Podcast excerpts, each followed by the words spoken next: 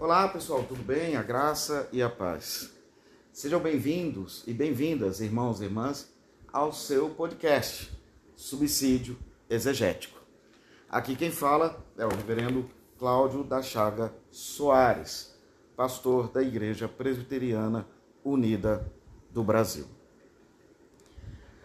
Bom, pessoal, o texto dessa semana proposto pelo Lecionário Comum Revisado, ano C, os textos são os seguintes, para o quinto domingo da quaresma. O primeiro texto da Bíblia Hebraica é o texto de Isaías, capítulo 43, versos 16 a 21. Ainda na Bíblia Hebraica, o texto dos Salmos, Salmo 126. Já na Bíblia cristã, nós temos um texto da carta do apóstolo Paulo aos Filipenses, capítulo 3, versos 4b ao 14. E o texto do Evangelho é o texto de João 12, 1 a 8. Antes de entrarmos propriamente no texto, há necessidade que eu chame aqui, apresente para vocês, algumas variantes que eu acho que são relevantes e importantes para a nossa abordagem de João 12, 1 a 8. Então vamos bem devagar a, a, essa, é, a essa variante desse texto. Começa uma variante no versículo 1 que eu chamo a atenção. E quem nos apresenta essa variante é, são os comentaristas exegetas Juan Mateus, Juan Barreto, no comentário Evangelho de São João. E a variante tem a ver com o versículo 1 do capítulo 12 que diz assim o texto fixado por Nestle Aland.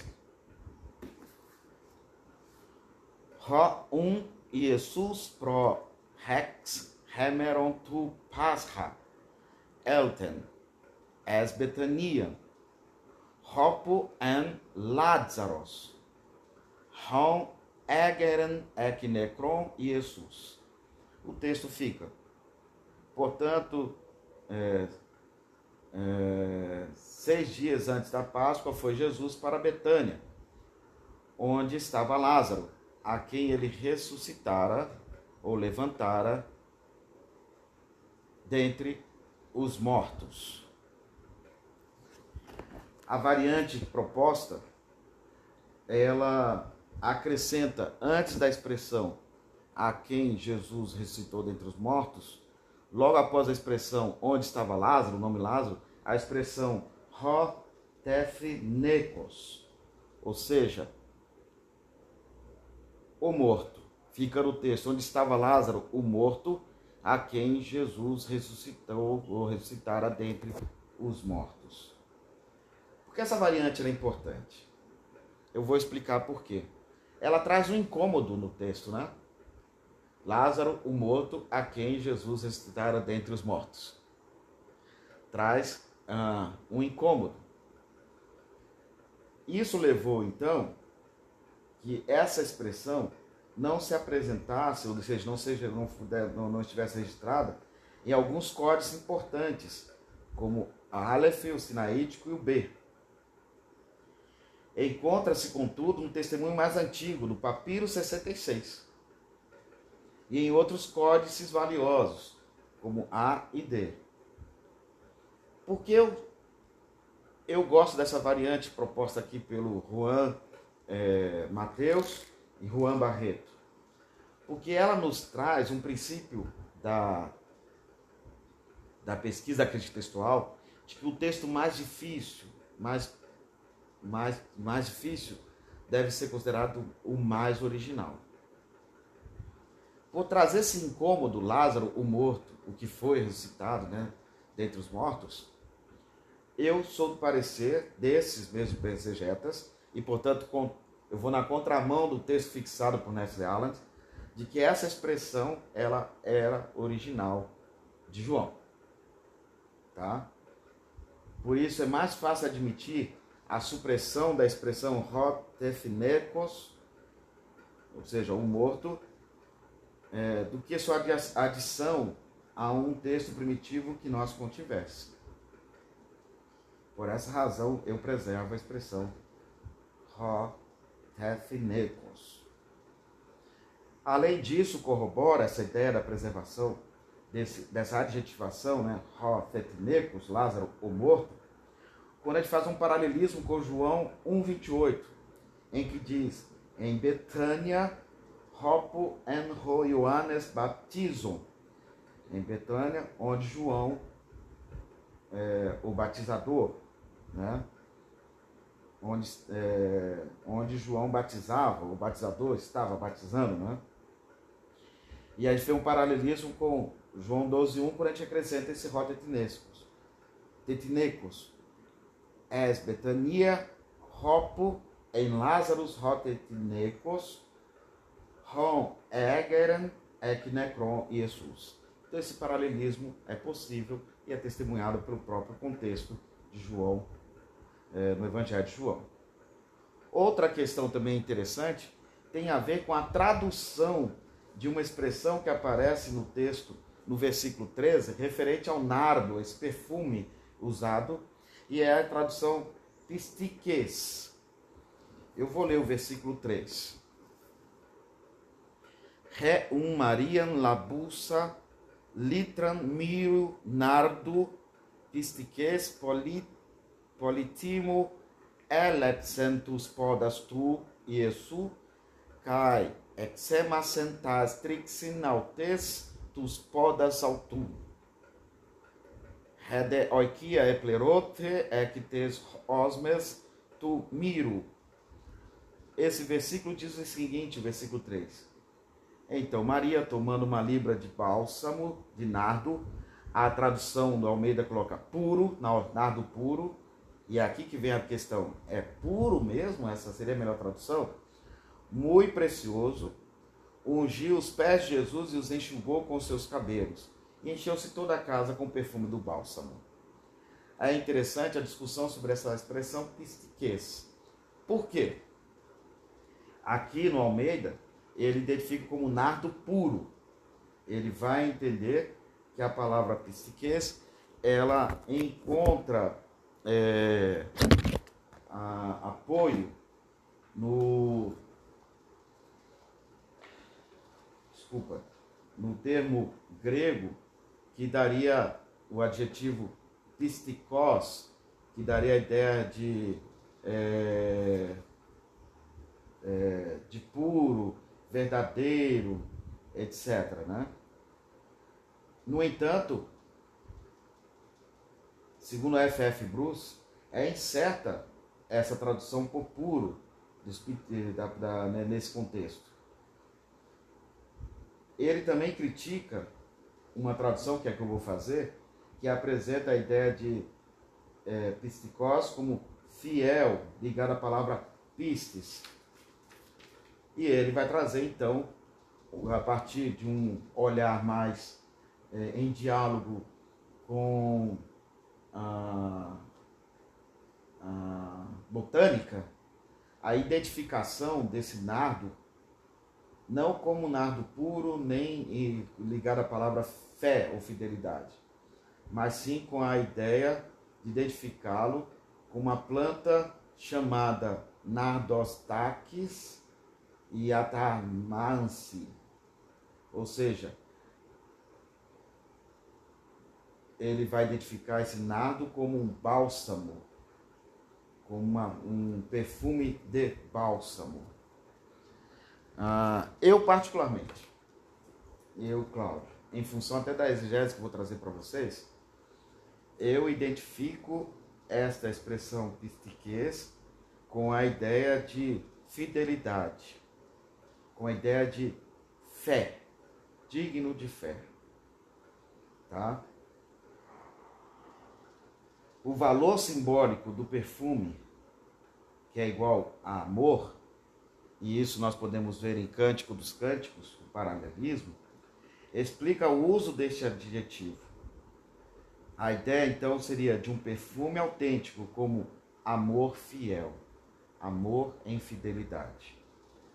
Expressão de fidelidade amorosa ao Cristo, que estaria seria uma releitura feita pela comunidade joanina no capítulo 12, especificamente que diz respeito a essa comunidade em Betânia, da casa de Lázaro, Marta e Maria, seria uma, um correspondente à expressão em 1,14, 16, 17 de João, Haris Kaelethea, ou seja, graça e verdade. Então, o amor fiel da comunidade responde a esse amor de Jesus, que é graça e verdade. Né? Seria uma expressão correspondente em resposta ao amor de Jesus. São essas questões que me chamam a atenção no texto.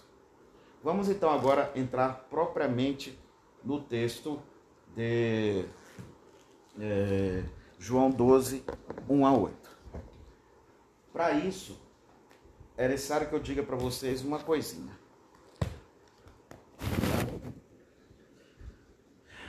Quando eu pesquisava no meu TCC de fim de curso de teologia o sentido da casa na comunidade joanina, eu percebi que João usa duas expressões para casa.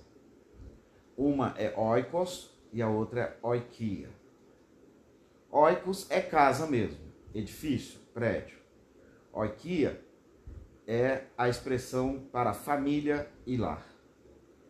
Quando João, portanto, se dirige ao templo de Jerusalém, ele usa a expressão oikos tu patrosmu. O que vocês estão fazendo na casa do meu pai, do templo? E aí, com isso, ele já demonstra que a percepção da comunidade joanina para com o templo é de que o templo virou um prédio e deixou de ser o espaço privilegiado do convívio e da familiaridade. Mas quando ele se refere à comunidade joanina, João 14, versos 1 a 2, ele chega a falar: Na casa de meu pai há muitas moradas, nossas traduções. E a melhor tradução seria: No lar de meu pai, que lá a expressão é, é Oikia tu patrosmo, o lar do meu pai. A comunidade joanina é vista como, portanto, como uma grande família que reúne diversas experiências, desde a experiência dos galileus, dos samaritanos, dos helênicos que querem ver a Jesus e conhecer a Jesus, ou seja, dos que vieram do ciclo de João Batista, é uma comunidade ecumênica e, portanto, uma comunidade lar, em que todos encontram abrigo. É dentro dessa perspectiva, então, que eu leio o capítulo 12, versos 1 a 8.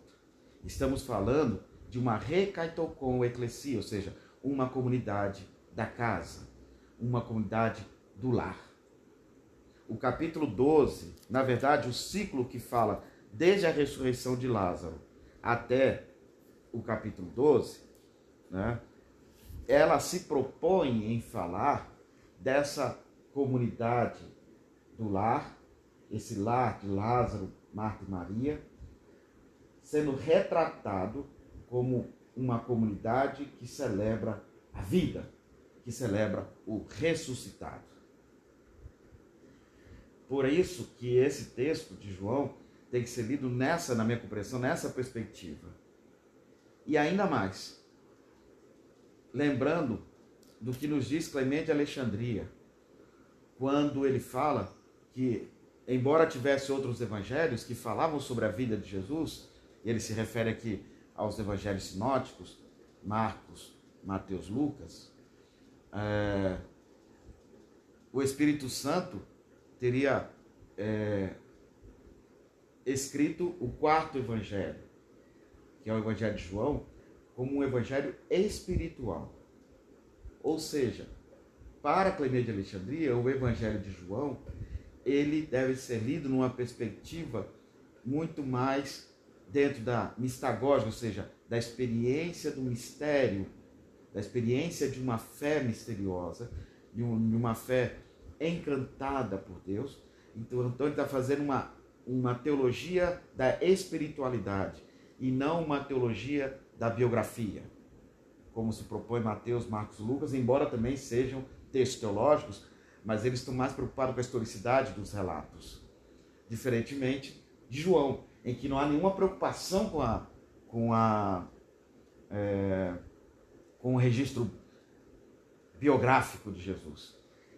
ele se apropria de relatos sobre Jesus e os lê a partir da ótica dessa espiritualidade, a partir dessa ótica de uma fé subjetiva.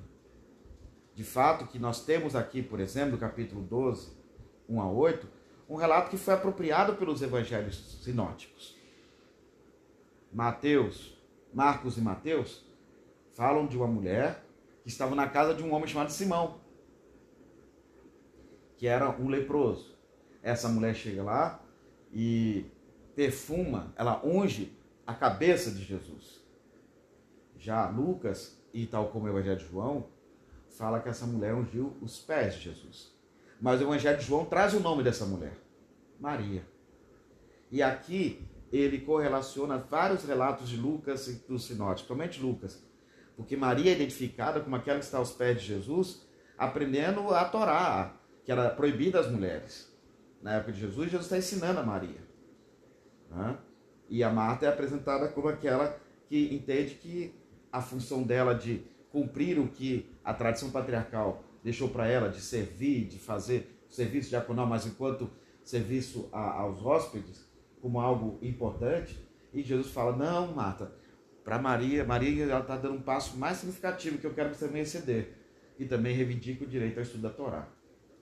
Mas em João, se apropriando dessas, vari, dessas relatos biográficos, para ele aqui Maria, Marta e, e Lázaro representam simbolicamente a comunidade de Betânia, a igreja de Betânia, a família de Betânia. A igreja não como templo, mas como família, como comunidade. É importante perceber a simbólica dos nomes Lázaro e Betânia. Betânia literalmente quer dizer Bet-Ani, ou seja, a casa dos pobres. E isso mostra como essa comunidade se identificava em fidelidade a Jesus, no seu discurso de solidariedade aos pobres. Discurso presente em Mateus, discurso presente em Lucas e agora tem presente em João. Identificada como um ser dessa comunidade. Betani, Betânia, quer dizer a casa dos pobres. E lembra as bem-aventuranças, bem-aventurados pobres, de Espírito em Mateus, e os, do Espírito em Mateus, e pobres, literalmente pobres, em é, Lucas. Lembrando também a, a, o desafio que, esse, que tem de ser uma comunidade dos pobres, em solidariedade com os pobres. E aqui eu me lembro do, da parte final de Gálatas, do capítulo 2, versículo 10 de Gálatas, e da parte final da liturgia é, de Genebra, feita por Calvino, que na palavra do envio ele, re, ele reivindica, ele recupera uma, um conselho foi dado pelos cristãos e cristãs de Jerusalém a Paulo, que não se esquecesse dos pobres. Então, essa dinâmica é muito importante aqui no texto. É uma comunidade movida pelo Espírito de Jesus e em fidelidade a Jesus é solidária aos pobres e reivindica para si a vida de pobreza. Lázaro é a oração do pobre. Né? A expressão Lázaro, ela, nós temos paralelismos na Bíblia hebraica, né? nos nomes Eliasar, Azariel, Azari, Azariel, Azarel, Azaria. A expressão Azar quer dizer socorrer. Todos esses nomes que eu falei aqui, Eliasar, Azariel, Azarel, Azaria, é, e Lázaro, Lázaro no caso, é, é, são significam a mesma coisa. Deus é meu auxílio, Deus é meu socorro. Né? é o que falamos e vemos presente no Salmo 36, versículo 40. Ali se expressa e se menciona de maneira bem direta: Deus é o meu socorro, Azaria. E o salmo citado por Cristo no Sermão das Bem-aventuranças, o sermão é, é, o salmo citado, perdão, por Cristo no Sermão das Bem-aventuranças, o sermão do pobre. Então, tanto o salmo como o sermão de Cristo podem ser chamados de retrato falado do pobre, ou se quiser, do Lázaro. E quem nos diz isso é o padre Rômulo Cândido de Souza, no livro Palavra Parábola, uma aventura no mundo da linguagem. Livro fantástico, eu recomendo, já falei outras vezes em outros podcasts, recomendo a leitura. Então nós estamos diante de uma comunidade que se reconhece pobre. Lázaro é muito mais do que uma pessoa histórica, é a própria comunidade que é, celebra o ressuscitado, porque esse ressuscitado a ressuscitou da morte. Né? Lembrando que o capítulo que fala sobre a ressurreição de Lázaro até o capítulo 12 mostra ah, estão, estão na, na compreensão da, até da teologia de Clemente de Alexandria, da mistagógica de Clemente de Alexandria, são relatos que falam do batismo, da nossa imersão em Cristo e da nossa ressurreição em Cristo. Lembremos a ideia do batismo como aquele ato que nos faz morrer e ressuscitar. Como nós falávamos antigamente, morremos para o mundo e ressuscitamos para a nova vida em Cristo Jesus. Então, o capítulo 12 expressa essa ideia de uma comunidade que é, celebra a vida. E essa vida deve ser vivida de maneira radical em solidariedade com os pobres. Mas, Cláudio, e Maria, que é retratada no texto? É? Ela enxuga os pés de Jesus seus próprios cabelos, ela derrama o nardo, né? ou seja, esse perfume que toma conta de toda a casa, nos pés de Jesus. Ela precisa ser lida na lógica já presente na, na, na, na espiritualidade judaica da identificação da comunidade de Israel como a noiva de Cristo.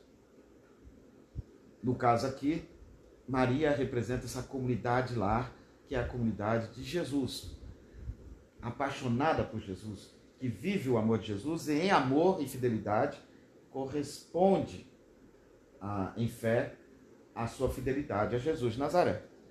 Né? Para vocês terem uma noção, de onde eu tirei essa relação? Há um paralelismo entre esse texto e o texto de, do Cântico, do Cântico dos Cânticos, ou Cantar de Salomão, capítulo 1, verso 12, e capítulo 4, verso 13. Eu vou ler aqui para vocês esses, esses textos. Né? em 1,12, diz lá da seguinte forma: né? Enquanto o rei está em seu divã, meu nardo difunde seu perfume, seja, a comunidade como bom perfume de Cristo. Ah, 4,13. Né? Ah, teus brotos são pomar de romãs, com frutos preciosos, cachos de hena com nardos nada e açafrão, canela e cinamomo, e árvores todas de incenso, mirra e aloés, e os mais finos perfumes, que é um cântico do amado à sua amada. Ou seja, aqui Maria, ela representa essa comunidade que em fidelidade ao amor de Jesus corresponde a esse amor fiel. Por isso que eu traduzo nardo fiel e não nardo puro ou nardo é, identificando-o com bálsamo, não, é, com uma planta específica, mas sim como a expressão do amor de fidelidade dessa comunidade a Jesus. E esse amor de fidelidade dessa comunidade a Jesus se contrasta na figura de Maria a figura de Judas. Judas é todo aquele e toda aquela que não está em fidelidade a Jesus. E como se identifica que ele não está em fidelidade a Jesus e a comunidades pobres? É que Judas é retratado como aquele que tem é, a posse do dinheiro, é aquele que rouba dos pobres.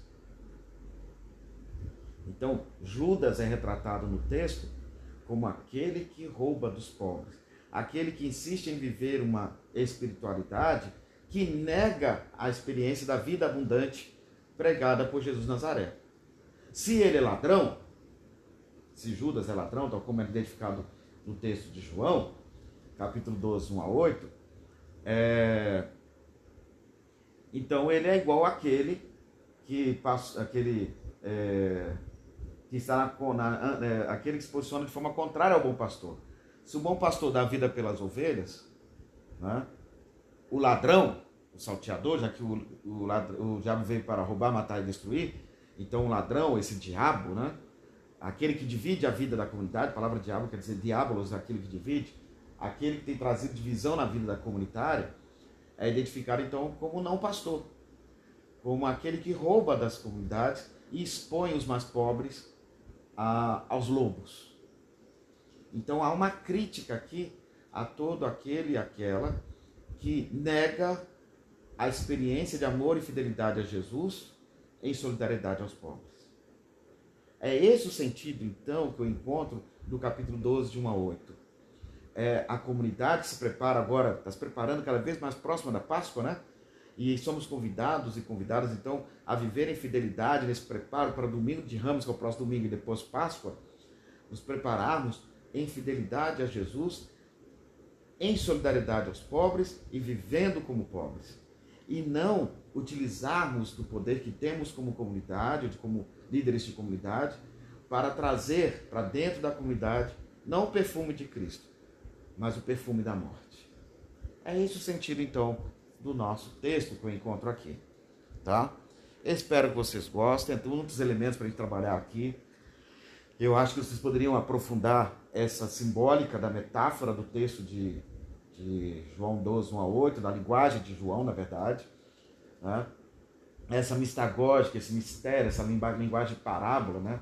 essa palavra parábola presente no texto, como representação de uma comunidade que, esses, que imersa em Cristo, vive o Cristo em solidariedade com os pobres e que denuncia, através da sua fidelidade, amor fiel a Jesus, aqueles que não são fiéis. E quem não são os fiéis? São aqueles que se comportam como Judas Iscariotes. Tá?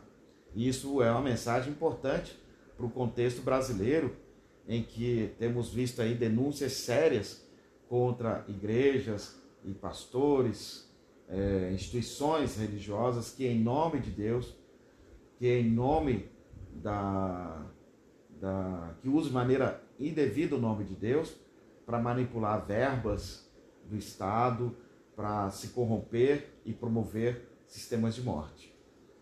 Tá? É esse sentido que eu queria compartilhar com vocês e é isso que eu encontro como válido aqui em João 12, 1 a 8. Se você tem algo a oferecer, a contribuir, pode mandar para mim, tá, gente? O meu WhatsApp. E quem não tem meu WhatsApp, né? Então eu falo para vocês, o meu número é 27 981248130. Manda para mim com outras perspectivas de interpretações, que isso me ajuda muito a melhorar esse espaço que não é meu, é nosso. O seu suicídio exegético. Valeu, pessoal. Hoje foi bem curtinho a nossa nosso podcast. Até a próxima. Tchau.